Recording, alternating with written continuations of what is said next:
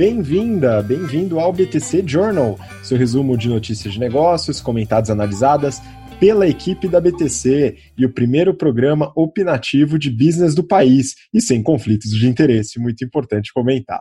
Meu nome é Gustavo Habib, eu sou instrutor de Soft Skills e Marketing pela BTC e no programa de hoje, hoje o programa vai ao ar dia 28 de maio de 2020, falaremos sobre, né, a gente vai falar rapidinho sobre a política de hedge da Suzano, né, que a gente vai puxar da semana passada, Hertz em recuperação judicial, Latam também pede recuperação judicial, Vale é, vende uma das suas unidades produtoras de níquel, YouTube investindo em conteúdo próprio, a Amazon é, partindo para comprar startup de carros autônomos, resultados da Stone e também é, emissão de ações da Centauro e resultados e estratégia da Magalu, Magazine Luiza.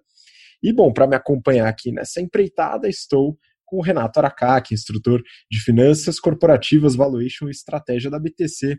Fala aí, Renato, tudo bem? Fala, Gustavo. Fala aí, pessoal, tudo bem? Espero que todos estejam muito saudáveis, né? Estamos aí é, confinados novamente, né? Como sempre.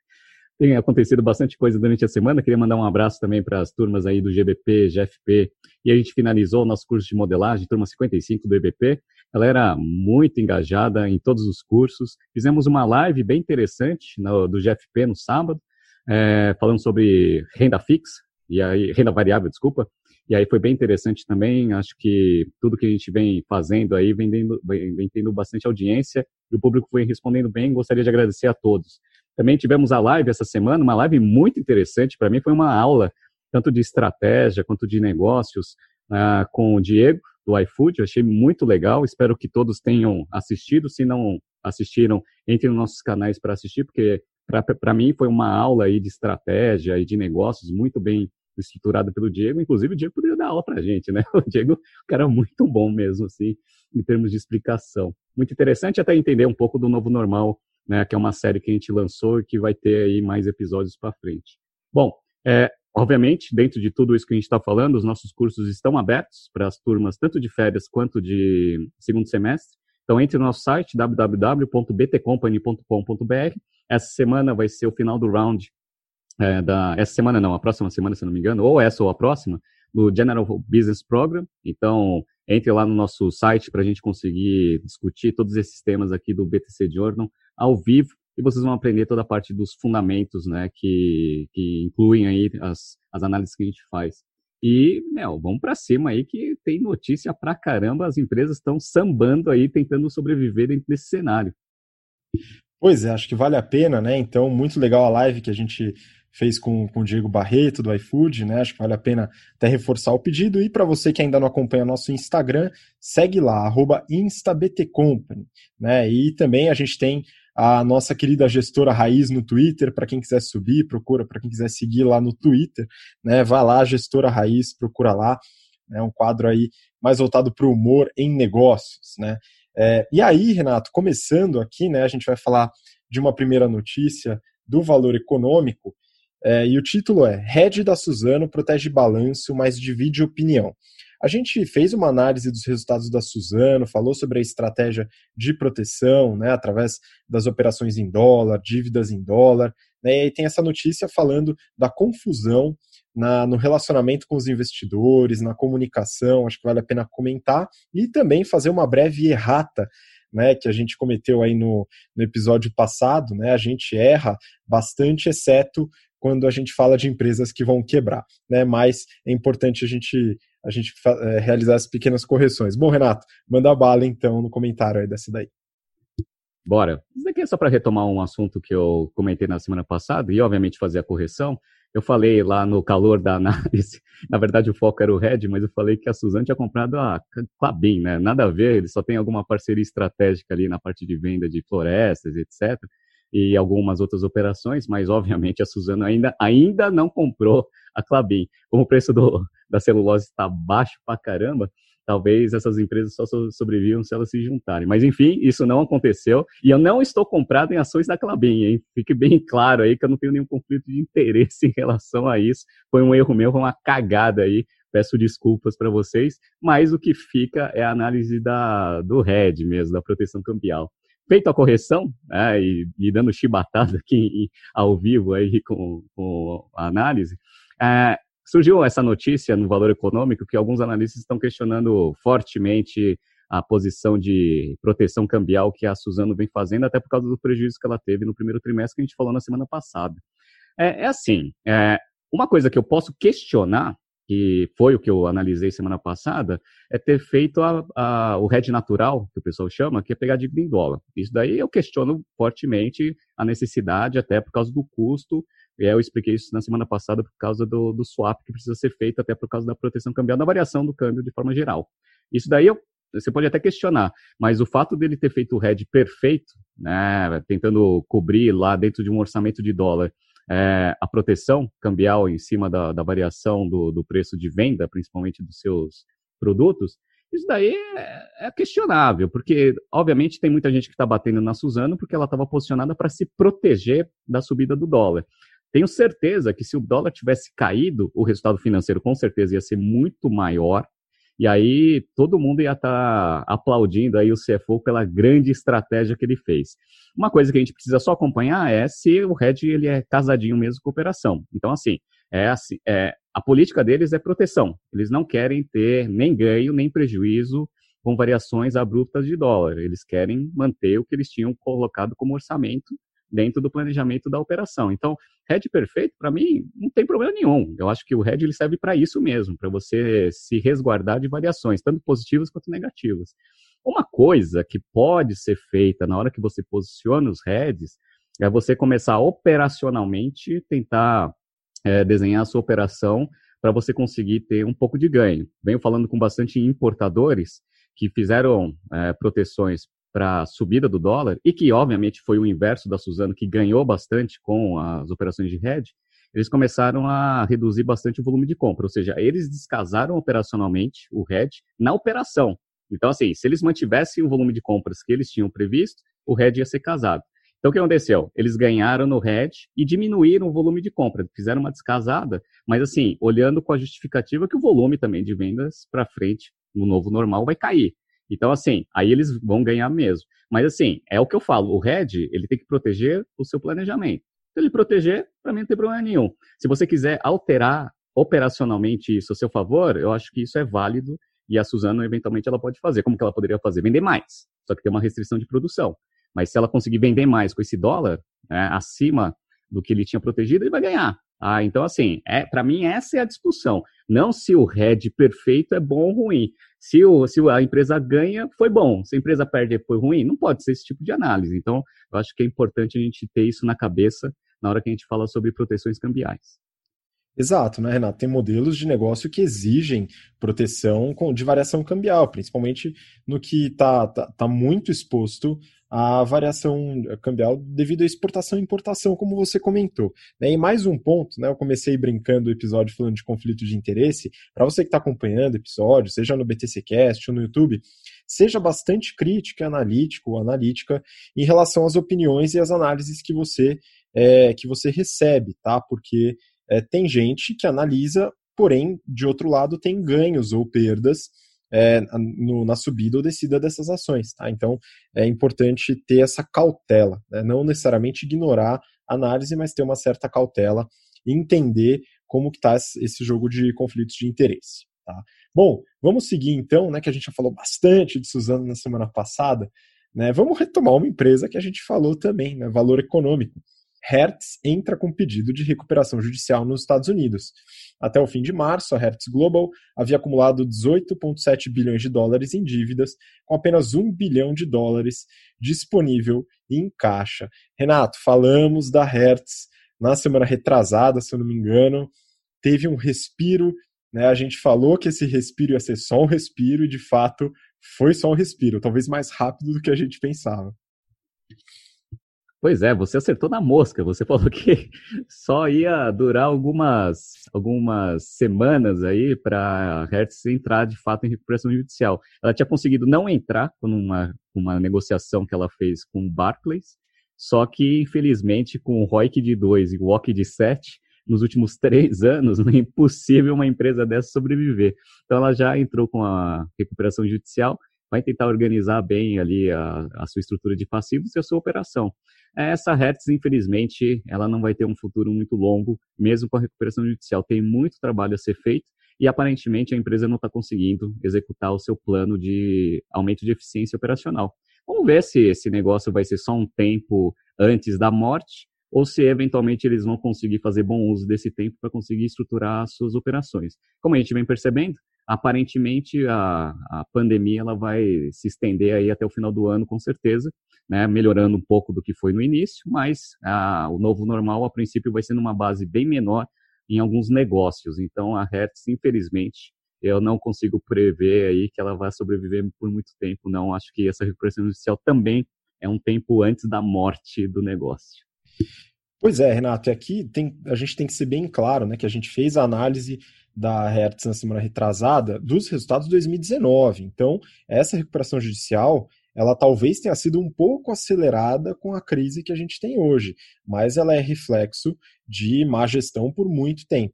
Né, e aí, só um ponto adicional, aí, Renato, é, em algum, alguns analistas de mercado, né, claro, a Hertz quebrando lá respingou na, na, nas ações das locadoras aqui, né, nas análises das empresas de locação de veículos.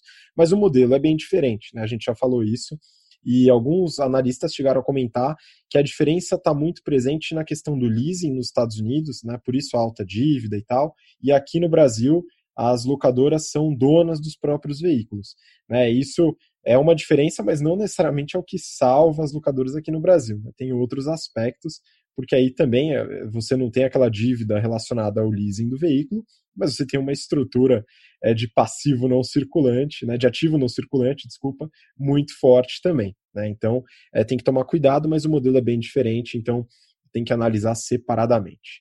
Bom, vamos seguir então, Renato. Próxima notícia também do valor econômico, também falando de recuperação judicial. Então a gente começa aí com as notícias é, tristes do BTC Journal para depois a gente alegrar um pouco. Né? O título aqui é Recuperação judicial da Latam nos Estados Unidos contempla dívida de 17,96 bilhões de dólares. Né? Segundo a direção do grupo, o processo deve durar de 12 a 18 meses e não deve impactar as operações. Renato, o mercado foi pego um pouco de surpresa com esse pedido de recuperação judicial da Latam. Né? E aqui no Brasil, se a gente comparar com Gol e Azul, né, até chega a ser mais surpreendente. Como é que você vê esse pedido de RJ? Pois é, ele foi surpreendente por causa do tempo, não porque eventualmente ele, ele iria entrar em recuperação judicial. É o setor mais afetado dentro dessa, desse cenário que a gente está vivendo todas as aéreas a gente vem acompanhando um monte aí, tá sofrendo bastante. Lufthansa também, lá no, no na Europa também está pedindo ajuda para o governo. A gente já falou da Virgin, falamos de várias é, empresas de aviação. E a Latam, ela estava numa estrutura financeira um pouco melhor que a Gol e que a Azul, e então todo mundo achava que Latam teria um pouco mais de resistência aí antes de pedir ajuda e precisar aí de uma recuperação judicial. Ela entrou com recuperação judicial, provavelmente alguma, alguma, algum passivo aí de curto prazo estava vencendo e ele precisou dessa proteção.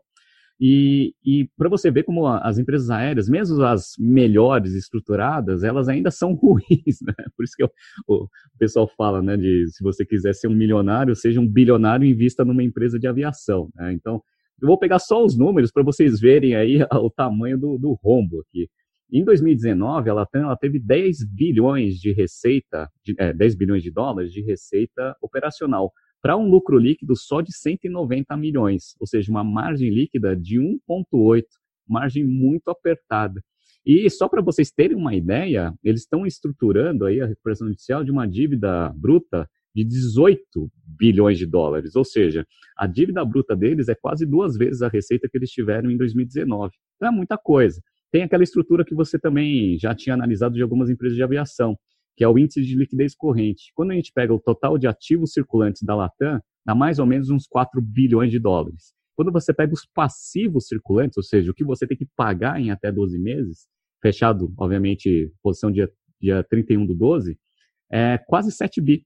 Então, assim, é quase o dobro de passivos circulantes em relação aos ativos circulantes. Então, essa estrutura de liquidez corrente é o que já estava dando uma, um direcionamento que esse negócio ele entra em recuperação judicial. né? mais cedo ou mais tarde. Mas como ele tem pelo menos um PL positivo aí, muito melhor do que Gol e Azul, o pessoal estava esperando que esse negócio fosse acontecer um pouco mais para frente, mas aconteceu agora, né? Então, as empresas continuam bem ruins aí em termos de, de volume operacional. Agora a gente teve lá o baque de não poder fazer nenhum voo lá para os Estados Unidos, mas também já não tinha quase nenhum voo também, então esse negócio não, não mudou nada. Mas, é, a princípio, com as restrições que vão ter depois da, de passado a pandemia, é, a gente percebe que o volume vai cair para caramba e esse mercado ele vai sofrer uma grande mudança. Vamos ver o que vai acontecer. Felizmente aí a Latam entrando em recuperação judicial, eu tinha um monte de milha lá, no Latam Pass, estou começando a achar que eu vou ter que fazer um write-off desse negócio. Pois é, o write-off você vai pegando, né? O que trocar ali, caneca de café, né? Dá um jeito né, de usar aquele negócio para não entrar no famoso sunk cost effect. Não, olha que beleza, né? A gente falando de economia comportamental. Mas legal, então a Latam vai passar por esse desafio e, obviamente, vai ter suas ajudas, vai, vai ter ajuda no processo de recuperação judicial, afinal, ela vai ter.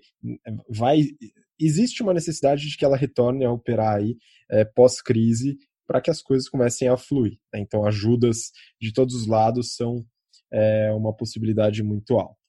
Bom, vamos mudar um pouquinho de assunto, Renato, sair da tristeza toda aqui, mas falar de uma empresa também estratégica, que é a Vale. Né? Valor econômico. Vale anuncia acordo para a venda da VNC. Mercado acredita que a empresa pode até pagar para se desfazer da produtora de níquel na Oceania.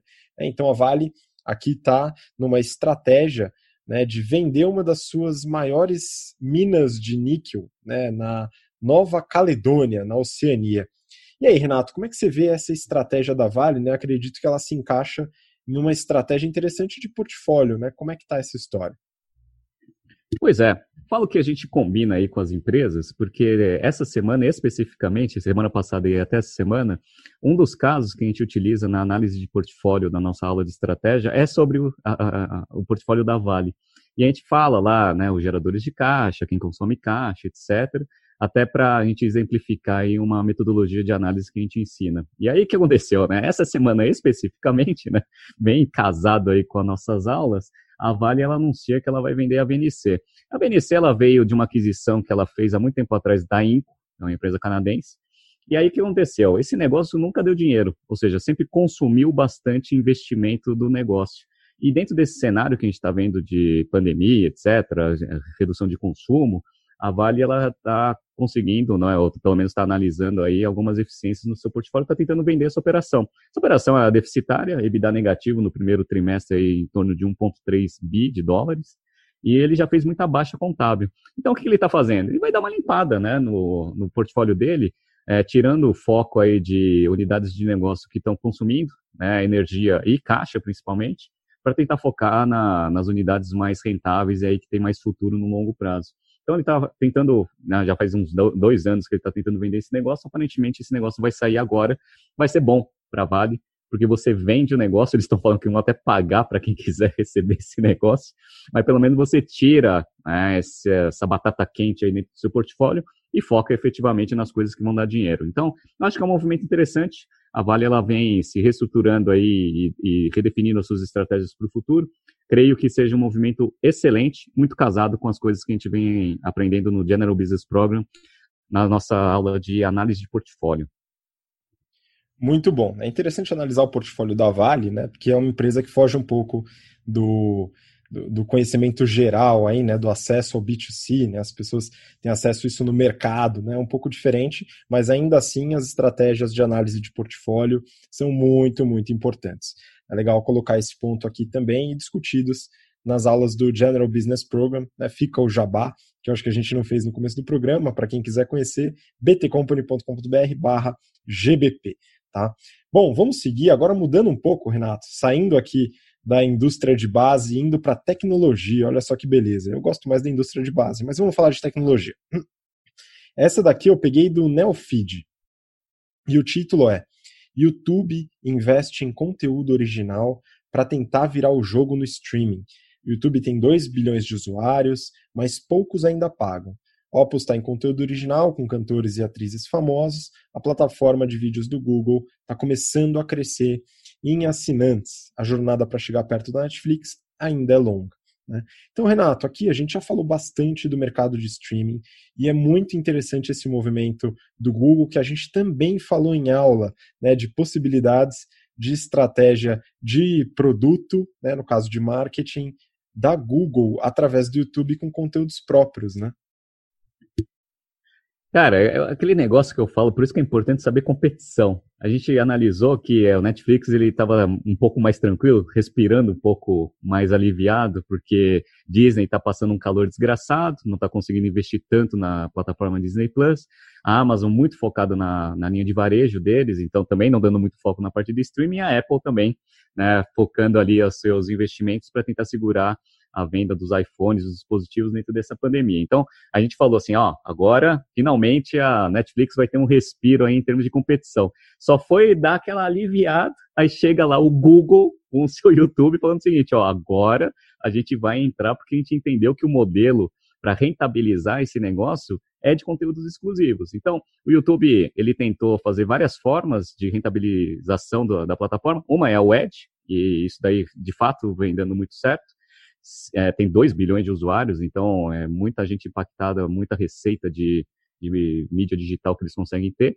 E agora eles estão apostando nas assinaturas pagas do YouTube para conseguir fazer conteúdos exclusivos. E já fizeram isso no passado um pouco. É, eu sou assinante da, da parte paga do, do YouTube.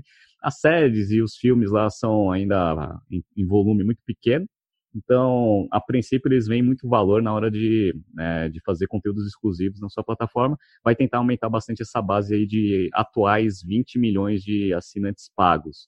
E o Google, aí que tem aquele problema. O Google, ele tem caixa, ele já tem a plataforma, já tem 2 bilhões de usuários dessa plataforma. Agora ele vai ter o trabalho de tentar converter parte desses 2 bilhões na parte paga.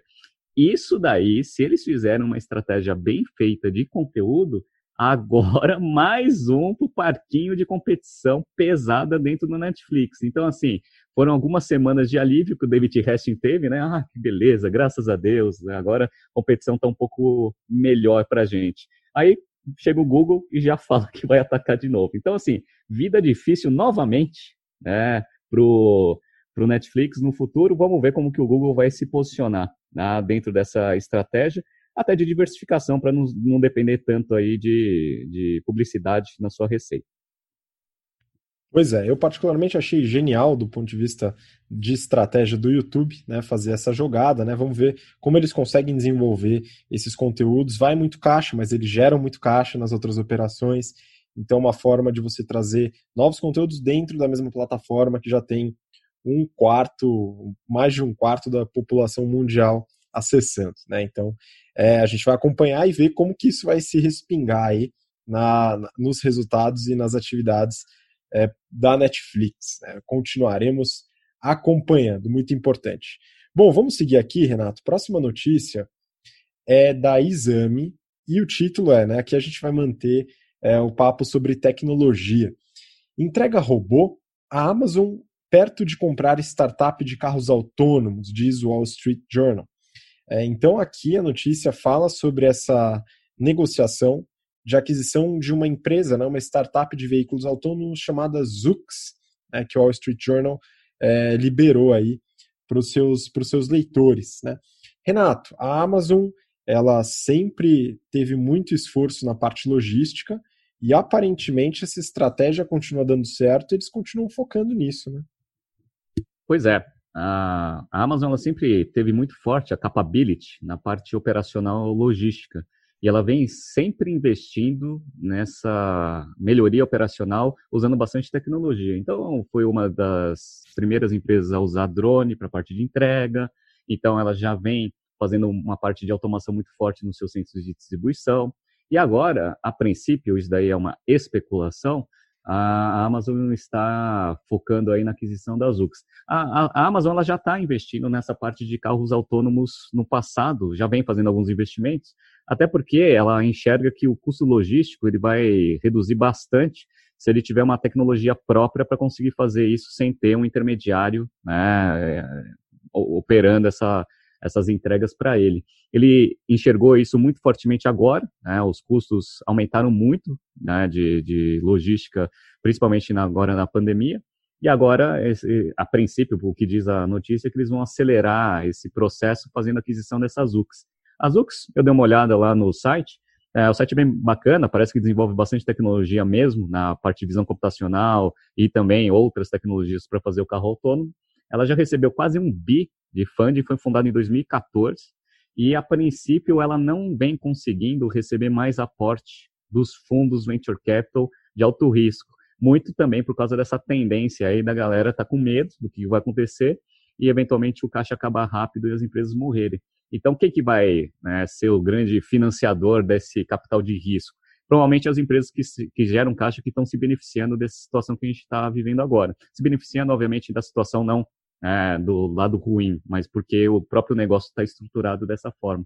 Então, o que, que aparentemente está acontecendo lá nos Estados Unidos é que essas empresas de tech elas vão ser as grandes consolidadoras de, várias, eh, de vários setores que estão precisando de caixa. O governo, eventualmente, não tem tanto dinheiro assim para salvar, mas essas empresas de tecnologia aí, com as suas operações extremamente rentáveis e geradoras de caixa, provavelmente vão ser as saídas. E é engraçado, porque até o final do ano passado, o governo americano estava descendo o pau em cima dessas empresas de tecnologia, que elas estavam consolidando muito mercado, estavam virando monopólios em alguns segmentos, e a galera estava descendo o pau né, em todas as empresas. Talvez agora sejam elas as grandes salvadoras aí de alguns setores que estão passando por muita dificuldade. Vamos ver se esse negócio vai acontecer com a parte de investimentos em carros autônomos. Pois é, mais uma jogada aí da Amazon de otimizar a sua estrutura operacional, né? Bem interessante. E a gente vai acompanhando, né? A Amazon tem um ponto importante, né? Estava crescendo no Amazon Go, nas suas lojas físicas, agora, claro, parou um pouquinho nesse momento, e aí focando bastante no varejo eletrônico. Tanto que, como a gente falou na, na notícia do YouTube, né? Falando de streaming, né? Eles deram um, uma pisada no freio nos investimentos da, do Amazon Prime Video, né? então do seu serviço de streaming, é, diminuindo aí a produção também de conteúdos próprios que estava se fortalecendo antes da crise. É muito bom, a gente vai acompanhar em breve, aí a gente falou da Amazon já algumas vezes, então mais para frente a gente volta com resultados também. Só finalizando também esse assunto Amazon, essa especulação de mercado, ela estrategicamente, na minha análise, faz sentido, até porque reforça bastante o core business e os capabilities de logística, redução de custo, automatização, etc. E aí eu vi uma outra reportagem no Valor Econômico também, né, tentando refletir uma outra especulação, que é a JCPenney, que é um grande varejista de moda e que vendia um monte de coisa lá, é, entrou em recuperação judicial semana passada e aparentemente, pelos rumores de mercado, a Amazon estaria interessada em comprar a, a, operação. Essa notícia, essa outra notícia, não, para mim cheira mais é, especulação de mercado, principalmente com aquele negócio que você falou lá de conflito de interesse. Por quê? Porque o negócio entrou em recuperação judicial, a JCPenney já vem é, passando por dificuldade há mais de uma década, é, vem tentando fazer sua reestruturação, não consegue. Para quem não conhece a JCPenney, ela tem lojas de varejo, como se fosse uma Macy's, por exemplo, tá? só que com aquelas lojas grandes e aquelas lojas em shopping, enfim, um, um varejista com bastante ponto de venda físico. E aparentemente eles falaram que, né, os analistas de mercado falaram que faria muito sentido para a Amazon comprar um negócio. Aí a minha pergunta é a seguinte: não, primeiro, por que a Amazon vai comprar um negócio que está quebrado? Primeira coisa, né? Então espera quebrar primeiro, porque aí você fica com os ativos, né? O valor da marca em si, nesses últimos 10 anos, ele se perdeu. Então nem esse ativo intangível existe. Primeira coisa, né? Segunda coisa, é, se a Amazon quiser eventualmente fortalecer a sua estrutura, a sua estrutura omnichannel, que é o que né, os analistas de mercado lá falam que faz sentido, cara, tem galpão logístico e um monte de real estate vazio depois da pandemia que a Amazon vai poder comprar a preço de banana. Então, para que, que vai comprar a operação da JCPenney para ficar com os ativos, sendo que ela pode comprar um pouco mais para frente, né, é, a preço de banana? Então, não faz sentido nenhum esse tipo de argumentação. Espero, obviamente, que o Jeff Bezos ele continue com sua racionalidade acima da média né, dentro de estratégia e não faça essa grande cagada que é comprar a JCPenney, né? Deixe esse negócio morrer, o valor da marca é praticamente zero, contrataram lá um cara da Apple para tentar fazer o turnaround de negócio, só piorou o negócio. Então, assim, não faz para mim não faz muito sentido essa notícia, essa especulação. Para mim é mais gente que tem algum conflito de interesse ali, que tem alguma dívida ali com, com a JCPenney, que está querendo que a Amazon pelo menos assuma parte desse rombo. Pois é, Renato, às vezes eu gosto de retornar ao óbvio, né? Mas eu acho importante falar isso porque muita gente se perde na complexidade dos conceitos, é, das análises, né? Mas tem um ponto muito importante. Né? Não é porque uma coisa está à venda que ela precisa ser comprada, né? Então acho que esse ponto às vezes as pessoas esquecem, né? Então é, às vezes pode deixar quebrar também, né? Que se a estratégia não for boa, né, no caso da compra, né, e nesse caso acho muito difícil que seja uma boa estratégia, né, não tem por que ser comprada, ela pode ser pulverizada e a marca se dissipa, como já aconteceu em muitos casos, né? Isso daí é um ponto importante. Bom, a, aproveitando, né, que você começou a falar de varejo, né? A gente estava falando da Amazon, né? Tem essa parte do varejo. Agora a gente vai entrar de cabeça no varejo, mas aí na tangente aqui, né? Que um, um setor interessante para a gente analisar o varejo é o setor de adquirência. E a gente falou algumas semanas da Cielo. A Cielo teve um resultado bem ruim ultimamente, né? ela passa por uma dificuldade muito grande por causa da concorrência, da guerra de preço das maquininhas e tudo. E agora a gente consegue, né? Saiu finalmente o resultado da Stone e a gente consegue dar uma analisada. Renato, acho que você entrou a fundo no resultado, analisou aí a, a, é, todo o resultado auditado deles e eu queria entender, principalmente, comparar como que está a Stone, ela ganhou mercado, não ganhou mercado, comparação com a Cielo, o que, que você viu aí? Vamos lá. É, a gente vem acompanhando a Stone desde lá da abertura de capital, lembra? Então, a gente, até o pessoal reclamava, né? só fala da Stone, etc. É porque é um orgulho nacional aí, né? Um unicórnio abrindo capital lá na bolsa de lá da, da, dos Estados Unidos, etc. Então, a gente falou bastante. Aí, uma das coisas que a gente analisou algumas semanas atrás foi o resultado da Cielo, foi péssimo, né, um crescimento de receita só de 2% e uma queda abrupta de 60, quase 70% no lucro líquido. E aí a gente fez uma certa crítica em relação à Cielo, que foi a seguinte, ela é muito lenta nas tomadas de decisões, então é, a gente vê consistentemente tanto rentabilidade operacional quanto rentabilidade sobre capital investido caindo né, dentro dessa competição ele não responde, não, não responde nem é, em termos de competição e nem em melhorias operacionais. Só que aí o que a gente falou, vai, vamos esperar a Stone é, divulgar os seus resultados, porque a gente entende um pouco do balanceamento do, do mercado. Às vezes o mercado está péssimo mesmo, e aí é uma coisa generalizada do mercado. Não foi isso que aconteceu. Tá aí o resultado da, da Stone. A Stone ela teve um crescimento no primeiro trimestre de aproximadamente, deixa eu pegar aqui, 34% na sua receita. Foi de 535 milhões para 716 milhões, é, comparando com o primeiro trimestre de 19 com o primeiro trimestre desse ano. É, o lucro líquido ele caiu um pouco, caiu em torno de uns 13%, foi para 162 milhões. No entanto, no entanto, a gente viu que mesmo com essa queda, a margem líquida, que era espetacular lá, em torno de uns 35% no primeiro trimestre do ano passado, caiu para 22%. Tudo bem, não tem problema nenhum, é, a crise vem pegando forte aí na, na, no setor de adquirência também, por causa da redução ali dos volumes de, de varejo. Perfeito. Ah, isso aconteceu com a, com a Cielo também. Só que a gente divulgou semana passada que a Stone fez aquela, aquele anúncio que ela ia reduzir 25% do seu quadro, até para fazer um ajuste operacional, aparentemente a gente estava esperando um resultado ruim mesmo. E aí ele fez, perfeito. Só que olha, olha a diferença, a diferença entre Stone e Cielo. Então, assim, a Stone ela teve um crescimento de receita, isso tanto na parte de transação, maquininha e a parte de resultado financeiro, tá? Um crescimento de 34%. A Cielo, ela teve um crescimento de 2%. Ou seja, o que, que você assume em relação a esses números? Que a, a Stone ganhou market share ah, em relação a Cielo. Ganhou. Ah, então, assim, aumentou ainda mais a sua participação de mercado. Perfeito. Isso é, isso é, é o primeiro ponto. E o segundo ponto, que é aquela parte que eu falo do, dos ajustes operacionais, a Cielo ela teve um lucro líquido no primeiro trimestre desse ano de 167 milhões de reais.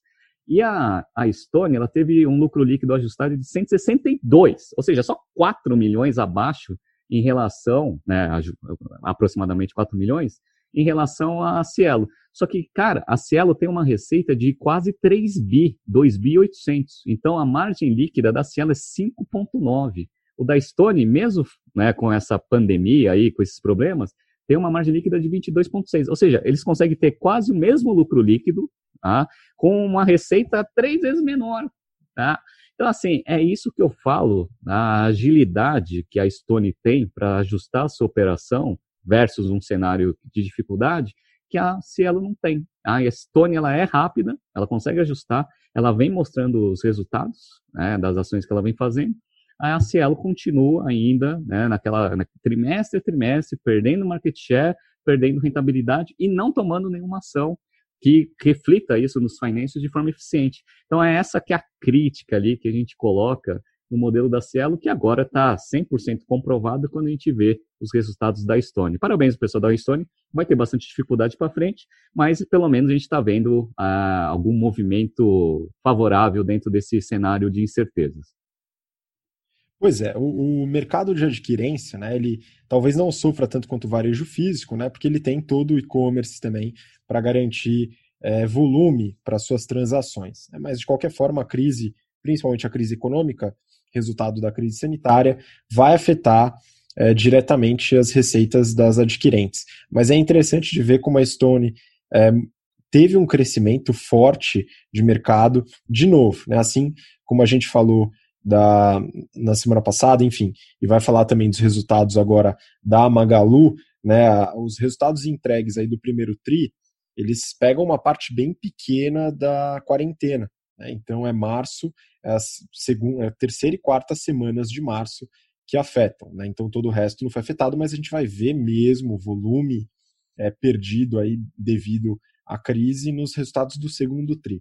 É, mas é interessante né, que a gente acompanha mesmo desde antes de, do IPO, né, que foi feito lá na, nos Estados Unidos, em Nova York, que a Stone tem, tem demonstrado resultados consistentes. É interessante como tem ganhado espaço nesse mercado de adquirência.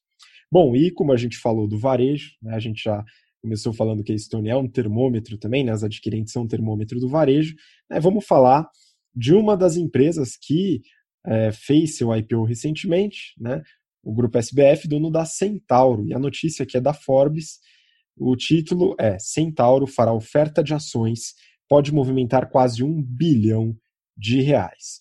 Renato, a Centauro fez seu IPO, precisou de capital, né, tá com uma série de, de despesas aí devido a alguns movimentos estratégicos que acho que vale a pena você retomar, né, aí da Nike, por exemplo, e agora está indo atrás de dinheiro dos investidores. Né? E aí, como é que você vê esse, essa estratégia? Pois é, a Centauro ela precisou captar dinheiro no mercado, obviamente também por causa da famosa pandemia aí, do fechamento dos pontos físicos, etc. Apesar de estar numa estratégia de tentar ganhar bastante tração no seu e-commerce. Perfeito. Né?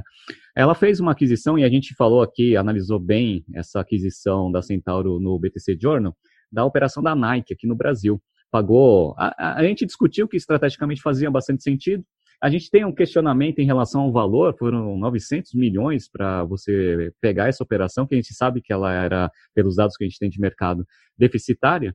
Mas assim, beleza, o valor era muito alto, aparentemente ele tinha uma linha de crédito lá com o Itaú para conseguir captar esse dinheiro e honrar a operação, perfeito, tá? É, e estrategicamente fazia sentido. Qual que foi o problema? Isso foi em fevereiro. Aí em março veio a pandemia e aí o cenário mudou bastante.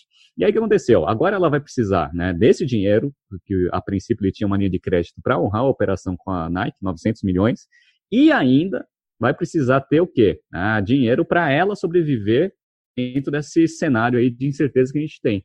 Então, ele tinha algumas, algumas opções. Primeiro, se alavancar. Aí, eu mesmo discuti isso em sala de aula com os alunos, que é assim, cara, ele já vai se alavancar. Ele já precisava de alavancagem de 900 milhões para honrar a operação. Como que ele vai conseguir dinheiro agora no mercado se alavancando ainda mais, né? Então, a gente até viu que o nível de alavancagem, além dos 900 milhões, ia começar a pesar forte ali no, no balanço da, da, da Centauro. E aí, o que ela decidiu fazer? Ela vai emitir mais ação, vai fazer uma oferta primária restrita para alguns fundos, vai tentar captar mais um bi. E aí o que vai acontecer? No médio prazo, a princípio, o valor da ação vai dar uma sofrida. Então, quem já é detentor aí da, da ação da SBF, no médio prazo vai ver um pouco da ação cair, obviamente, porque o market cap não vai mudar. Então, assim, se você emite mais ação, você é diluído, eventualmente esse negócio vai cair mais para mais frente. Então, assim, é, foi a chance né, e a oportunidade que a Centauro teve para conseguir captar mais dinheiro no mercado sem aumentar o seu nível de alavancagem, que eventualmente já está comprometido por causa da operação da Nike. Então, assim, a operação da Nike, ela fez sentido estrategicamente, mas o timing foi péssimo, né? E não tinha como o pessoal saber, não dá nem para criticar. Então, assim, se eles tivessem aqueles advogados bons lá do monte de operação que a gente falou, teriam colocado lá uma cláusula. Eu acho que se tivesse essa cláusula, acho que seria bom acessá-la nesse momento de incerteza de operação. Mas vamos ver aí como que vão ser as cenas dos próximos capítulos. Pois é, acho que a Centauro vai ter que provisionar aumento da linha de despesa com o escritório de advocacia né, para a próxima. Lembrando do caso da Victoria's Secret, né, que teve numa, numa aquisição uma cláusula de que caso houvesse uma pandemia, o contrato ainda assim deveria ser respeitado. Maravilhoso, né? Advogados é, que, que têm poderes é, paranormais, né? Isso é interessante também de adivinhação. Bom, é, no caso da Centauro, né? Então realmente é, é, essa oferta muito possivelmente vai acontecer, né? Tem esse é, esse detalhe que você falou da oferta primária restrita, alguns fundos, né? e vamos acompanhar o que, que de fato acontece e também eventualmente se for resultados divulgados da Centauro futuramente falaremos também. Mas agora vamos falar de uma outra empresa desse mercado muito maior, né, que está muito em evidência, porque os resultados saíram recentemente e surpreenderam muita gente. Né, a Magazine Luiza, a Magalu, já falamos algumas vezes aqui.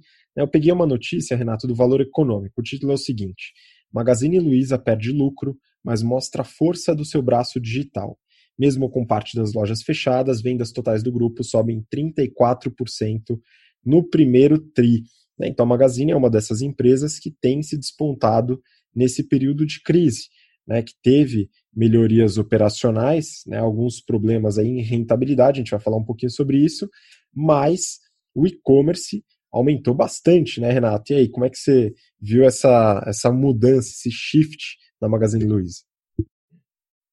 É aquele negócio que a gente já vem falando. O, a, a, pandemia ela acelerou bastante o processo de digitalização das empresas. Magazine Luiza já vinha com esse processo, então ele só manteve o ritmo aí, deu uma aceleradinha, até porque as lojas físicas fecharam. Mas ele já estava nesse movimento há muito tempo, então não foi nenhuma novidade aí esse aumento na, na, no seu canal digital. Obviamente, isso deu uma acelerada forte, principalmente em março, foi o único efeito que a gente conseguiu ver é, no, no, resultado. E mesmo assim, a gente via que, em condições normais, a parte de receita do negócio ia bem. Ah, então, a gente viu que teve lá o fechamento das lojas físicas, né, esse efeito ali no trimestre, e mesmo com esse fechamento, os resultados foram bons. Você deu uma, uma analisada né, em, no, no, detalhe aí dos resultados. O que, que você tem para falar de bom aí da Magazine Luiza? Vamos lá, tem algumas coisas interessantes no resultado, né? Acho que vale a pena esclarecer. Então, eles é, divulgaram as vendas totais né, de pouco mais de 7,6 bilhões de reais. Né? Isso foi um aumento de 34%, como diz a reportagem. E aí dá para a gente separar, separar essas vendas totais em, é, em, em, dois aspectos, né? lojas físicas e e-commerce o crescimento das lojas físicas foi de 6,7%. Aí você fala, poxa, mas tem crise, loja fechada. Bom, as lojas só fecharam nas duas últimas semanas de março. Né? Até então, o crescimento se manteve. Poderia crescer mais, mas ainda assim teve o crescimento. Já o e-commerce cresceu mais de 72%, Renato, aqui incluindo o marketplace. Então, de fato, foi um crescimento muito forte do e-commerce, com aumento forte nas despesas, principalmente as despesas de vendas, para fortalecer, a gente vai falar disso. E, finalmente, a participação no e-commerce é, aumentou a ponto de ser maior do que a participação das vendas nas lojas físicas. Então, o e-commerce hoje representa 53% das vendas totais, contra 41% no primeiro TRI de 2019. O same store sales, que a gente gosta bastante de ver das lojas, ele caiu 4,5%. Tá? Então, também reflexo da crise e, eventualmente, alguma canibalização aí com os canais de e-commerce que eles têm é, fortalecido bastante. A receita líquida foi de 5,2 bi, um aumento de 20% em relação ao primeiro TRI de 19, então, é, operacionalmente, as vendas funcionaram bem. Aí vamos separar, né? Loja física, 3,5 bi, um pouquinho mais de 3,5 bi de receita. E o e-commerce, que eles chamam de 1P, que é o e-commerce próprio, teve uma receita de 2,8 bi. E o marketplace, que são as lojas terceiras que fazem a venda na plataforma, 1,2 bi. Então, o e-commerce próprio é muito representativo. Né? E aí eles falam que, o Net, que a Netshoes está inclusa né, no e-commerce próprio, está inclusa, e eles sempre ressaltam isso nos resultados, né? Talvez para mostrar que eles compraram, que foi ótima a estratégia. Eu não incluiria a Netshoes em linha de receita, tá? Eu incluiria como despesa de marketing, mas aí é uma opção minha estratégica aí da, da, da Netshoes, né? Mas vamos lá entender um pouquinho. Eles não falam dos resultados da Netshoes no resultado para os investidores, mas está lá no ITR, no auditado, que eles são obrigados a divulgar. Tá? Então a receita líquida da Netshoes foi de 406 milhões, então é pequena, vamos dizer, em relação ao e-commerce total, né? é representativa, mas não é a mais representativa, e o prejuízo, como sempre, 60 milhões de reais. Né? E aí eu achei interessante, Renato, numa parte do, do relatório auditado, né, que eles falam em, em impairment, né, falam na redução do valor recuperável, né, e eles falam é, em um trecho lá que a unidade geradora de caixa Netshoes não terá nenhuma reavaliação, né? Enfim, eles dão a justificativa deles. Né? Eu achei interessante chamar de unidade geradora de caixa, uma empresa que nunca gerou caixa, né? E também né, nesse interesse em não mudar o valor de mercado, né? Talvez, Renato, eles não queiram acreditar que foi uma compra muito cara, hein? Pois é. A gente, a gente falou que várias empresas estão aproveitando a pandemia para fazer os seus ajustes, é, fazer a, é, desarmar as bombas relógios. Essa da Netshoes, a gente, quando saiu a, transação, saiu a transação, principalmente naquele leilão maluco lá que eles fizeram com a Centauro, aumentaram pra caramba o valor do negócio e fizeram aquisição. É, a gente já tinha falado desde aquela época que essa aquisição foi muito cara e extremamente questionável em termos de, é, de o porquê de ter sido feito neste valor especificamente. Então, o que acontece é o que você falou, né? O, é a, a, unidade geradora de caixa. A gente sabe que esse negócio não gera caixa, não gerava caixa antes, e está se provando que ele não gera caixa nem com sinergia da operação da Magazine Luiza. Continua com prejuízo, né, eventualmente, e do jeito que eles têm as estratégias comerciais lá de parcelamentos absurdos, descontos, a gente sabe que esse negócio também não deve ser gerador de caixa coisa, coisa nenhuma, deve ser até um prejuízo. O que eu acho que deve estar acontecendo é que eles precisam sustentar o valor das ações. As ações elas estão num valor extremamente alto. Né? Então tem muita gente comprada na Magazine Luiza e um ajuste contábil agora, eventualmente, ele pode dar um alerta para o mercado de começar a olhar esse negócio de uma forma diferente. Isso daí é um perigo, porque é uma bomba relógio, é o que eu falo, é a famosa bomba relógio. Então, assim, eles estão com valor de mercado, no, ao meu ver, ainda esticado pra caramba, né? Quando você pega lá o patrimônio total do negócio, o PL, e compara com o market cap, assim, é um absurdo o múltiplo, tá? Eles já começaram a ter uma queda de margem bruta que não está sendo mais compensada com a eficiência operacional, o negócio já está dando prejuízo a princípio, né? É, não, não, que esteja dando prejuízo de fato, né? Mas no trimestre, né? Quando a gente pega lá, o negócio não foi tão bem. A margem EBITDA caiu de 9% ali para 6,4% no ajustado. Tá? Então, assim, isso daí preocupa bastante. E aquele negócio que a gente fala, né? Cresceu bastante a parte do e-commerce, mas eu gosto, né, e sou o famoso tarado pelo ROIC, para a gente saber se o retorno sobre todo aquele capital investido está fazendo sentido. E aqui é uma coisa que é importante, a gente mostra um pouco do efeito da canibalização. Porque quando você fecha as lojas físicas, você não tem receita nelas, e aí tudo vai migrar ali para o e-commerce. Olha para você ter uma ideia qual é o efeito do crescimento com canibalização. É legal, né, que deu promoção, pelo menos um pedacinho desse efeito no primeiro trimestre. O ROIC anualizado da Magazine Luiza no primeiro trimestre de 2019 estava em torno de 21%. Tá? Lembrando que o ROIC é o lucro operacional sobre todo o capital investido da empresa, que é capital de giro e todos os ativos que ela tem. Tá? Perfeito é, permanentes intangíveis, né? Então, ó, 21% de rentabilidade operacional. Sabe para quanto que foi esse negócio no primeiro TRI de 20? Que ninguém está falando? Foi para 4%, galera. 4%. Vocês acham que destruiu o valor nesse negócio? Destruiu o valor, óbvio que destruiu o valor. Isso daí é o que eu chamo de crescimento com canibalização. Você migrou a sua receita para o e-commerce, mas você ainda tem um ativo, né? Então, assim, você precisa fazer alguma coisa com aquele ativo. Então, assim, a rentabilidade sobre o capital operacional foi muito ruim. E ele teve uma queima de caixa assim absurda, né? Você viu, né, a queima de caixa, não viu, Habib? Pois é, Renato. Aí é, aquele, é aquilo que a gente sempre falou, né? Muita gente, é, é, de forma superficial, fala o e-commerce ele é escalável, vai diminuir custos, as empresas vão se tornar mais rentáveis. Mas não é isso que a gente vê na prática. Né? A gente tem visto as empresas colocando muita grana em marketing, muito investimento em tecnologia, né? um dinheiro realmente estrondoso para tentar é, ganhar mercado, né? E aqui no caso se mostra. Você mesmo falou da margem EBITDA, né? Então caindo de 9 para 6% mais ou menos. Né? EBITDA sem ajuste está em 330 milhões, né? Contra quase 400 do primeiro tri de 2019. E o lucro líquido caiu de 132 para 30. Né? O lucro líquido ajustado, no caso, deu prejuízo, mas eu estou falando aqui do, do contábil mesmo. Né? A diferença não é tão grande de forma é, vamos dizer, é, é, absoluta. Mas a queima de caixa foi monstruosa, Renato, é o que você falou.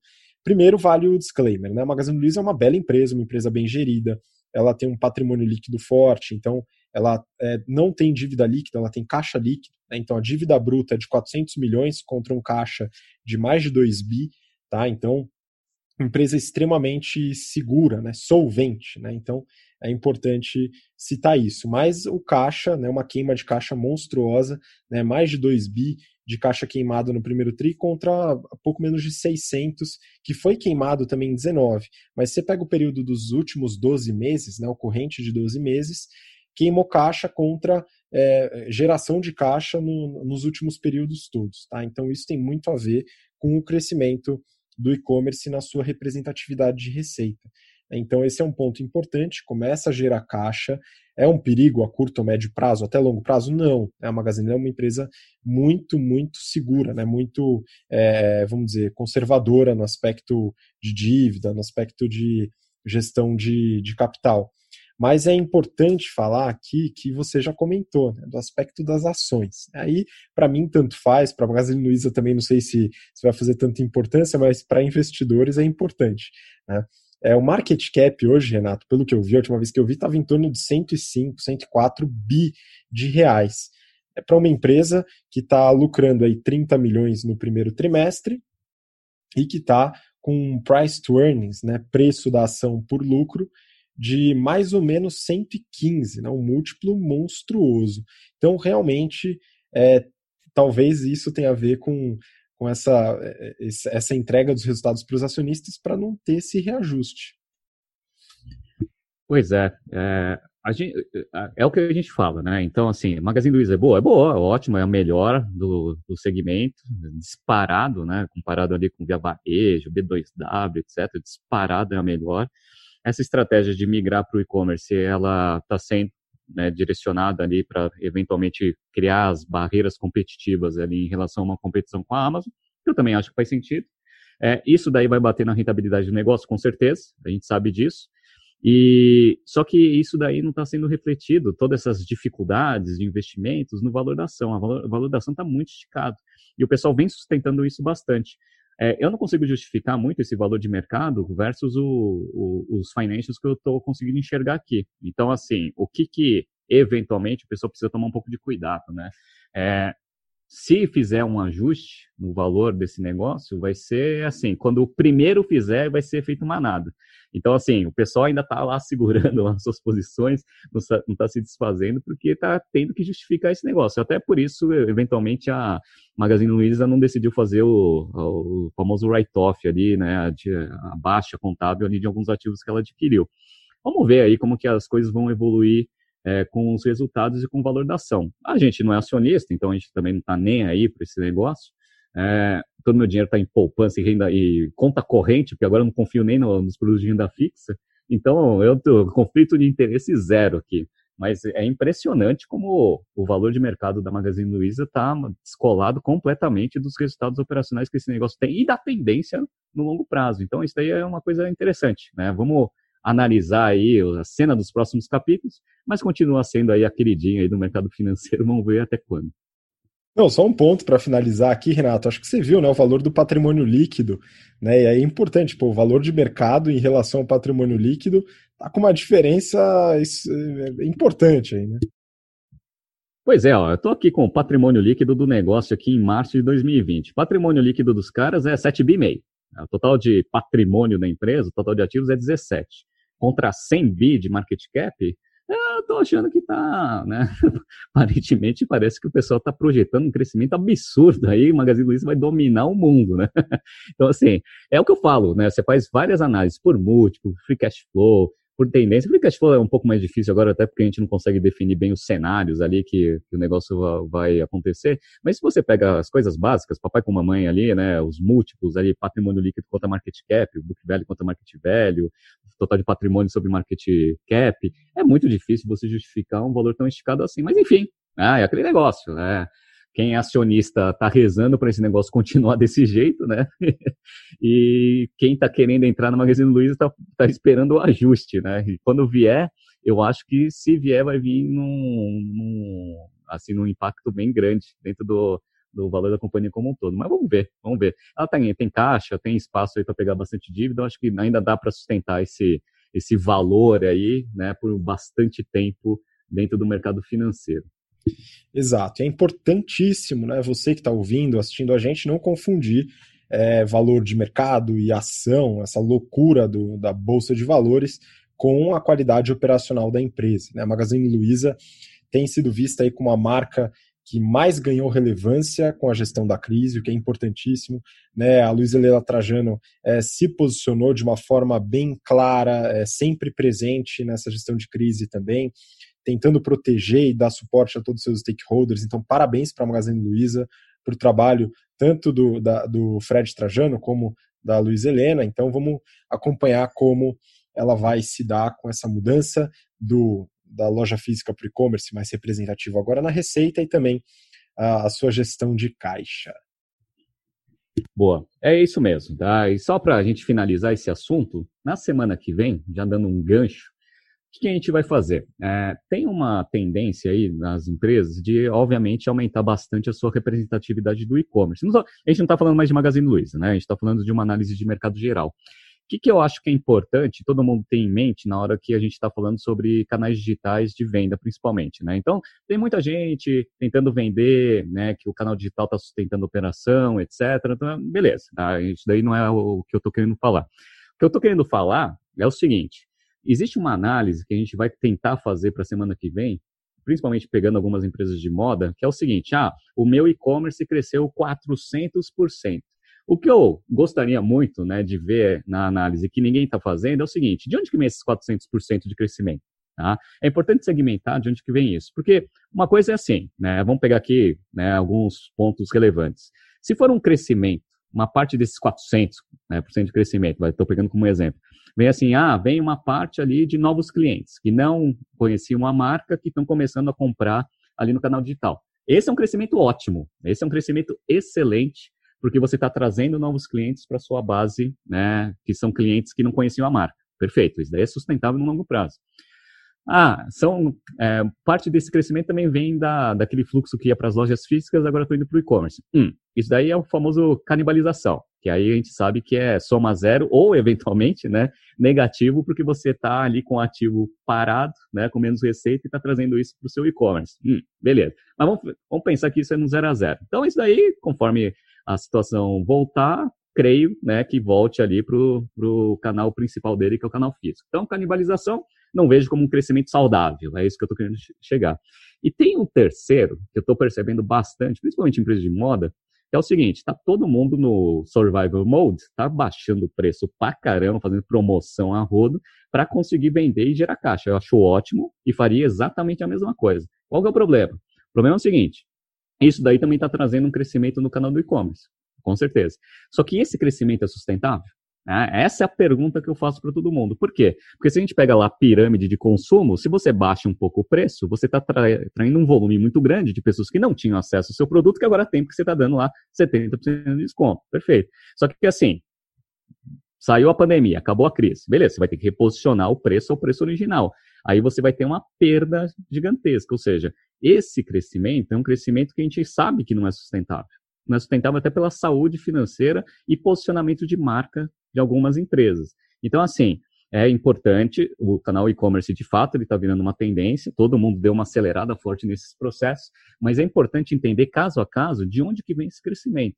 Se é um crescimento orgânico de novos clientes, ótimo, esse aí é bom mesmo. Tá? Se é canibalização, hum, talvez não seja tão bom assim. E se é por causa de preço, que você está acessando um público que a princípio não era seu público-alvo na, na, sua estratégia de precificação, esse crescimento ele é péssimo. Né? Ele não vai ser sustentável no longo prazo. Então, semana que vem a gente vai fazer uma análise forte, tentando ver esses aspectos em diferentes setores. Não perca o episódio da próxima semana. Muito bom, de fato, não percam. Né? Então, Renato, manda aí só a sua despedida rápida. Achei que você já se despediu, mas manda um abraço pro pessoal. Pessoal, muito obrigado. É, o pessoal mandou bastante mensagem aí durante a semana. É, continue interagindo nas nossas redes sociais e nos nossos canais de comunicação. E semana que vem, como a gente já adiantou, vai ter análise bem interessante para a gente colocar aqui no nosso BTC Journey. Boa, muito obrigado, Renato. Obrigado você que ouviu, assistiu a gente até agora. E a gente se vê então na próxima semana. Um grande abraço, até lá. Tchau, tchau.